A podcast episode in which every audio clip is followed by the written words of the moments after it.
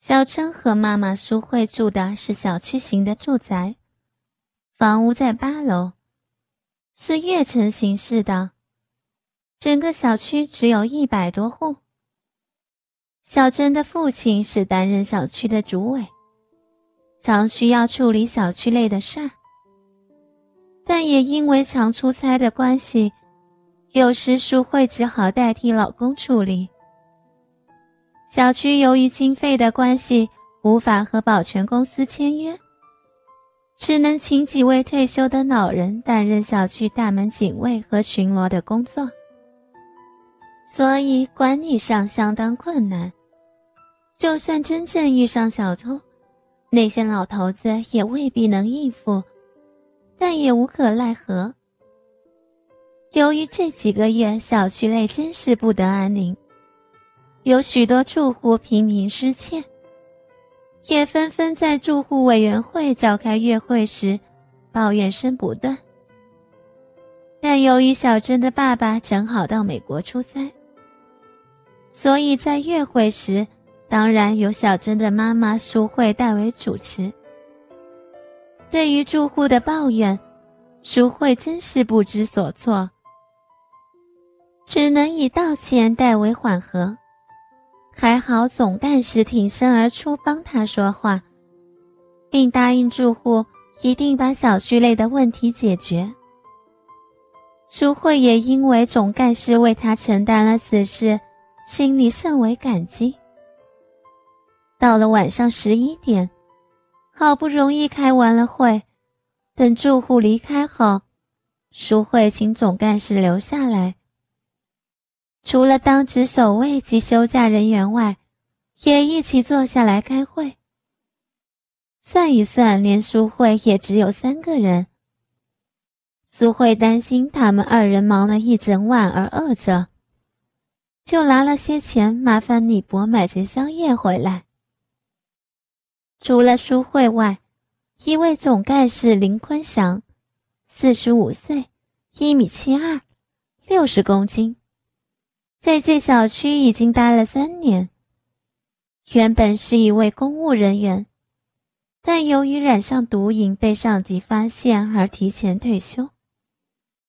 后来看到此小区刊登的真人广告，前来向淑慧的老公应征。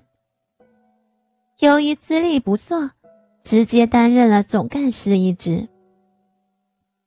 另一位就是李博，全名李宗吉。六十二岁，一米七零，五十五公斤，同属于高瘦型。原本是其他小区担任管理员的，但因为被怀疑猥亵数名女童而遭革职。一年多前，在一家 KTV 喝酒时巧遇了林坤祥，相谈甚欢，而来此小区担任管理员。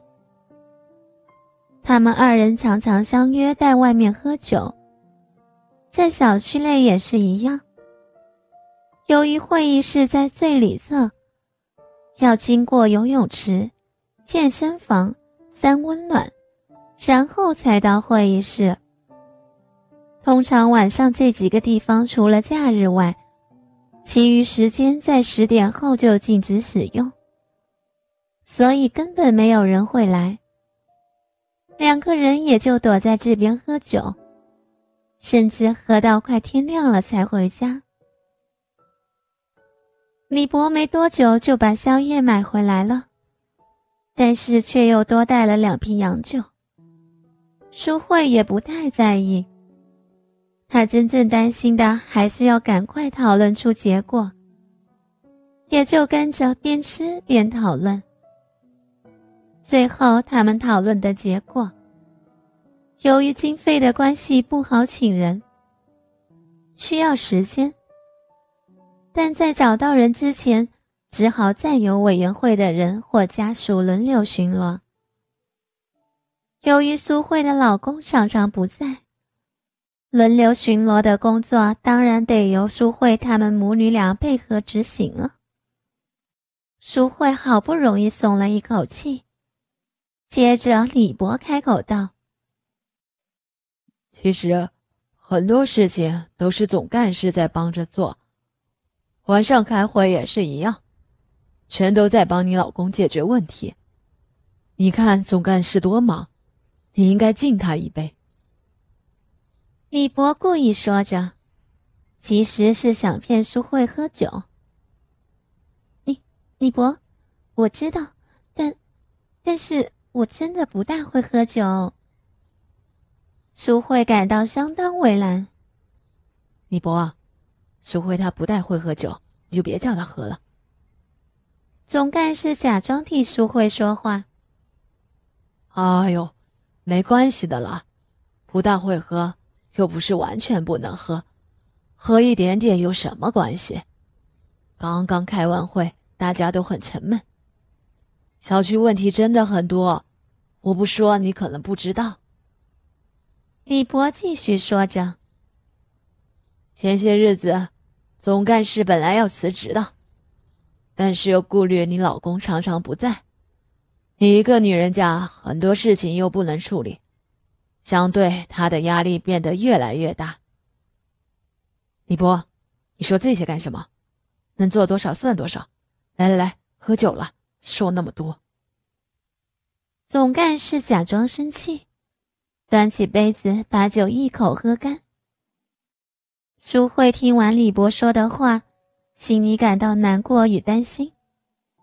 总干事一走，小区根本没人管，那所有的住户一定会怪罪老公。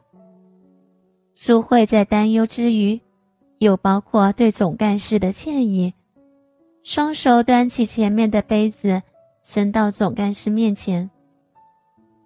江哥，真是难为您了，这一杯我敬您。话一说完，淑慧马上把酒往嘴里倒。看在总干事和李博眼里，两人的心里真是高兴极了，马上可以开始进行下一步计划了。嗯，好难喝的酒，真的好辣。苏慧好不容易一口把酒喝完，皱着眉头，擦着湿润的嘴角，说着：“你看，这还不是喝完了吗？”李博笑着说：“谢谢你，苏慧，你喝我就很高兴了，这点辛苦算什么？但别喝太多。”总干事说道。苏慧一看到总干事面带笑容。心里放心多了。其实也很少有机会慰劳他们，就借此机会陪他们聊聊天好了。就这样，三人整整喝了一瓶多的洋酒。总干事和李博没什么醉意，但是淑慧早就招架不住，几乎快醉了。这时，总干事和李博也开始有了动作。两人马上靠到苏慧的两旁。总干事拿了杯子要苏慧再喝，但他实在喝不下了，眯着充满醉意的双眼说着：“不，不要，我，嗯，喝，喝不下了。”哥哥们，倾听网最新地址，请查找 QQ 号二零七七零九零零零七。QQ 名称就是倾听网的最新地址了。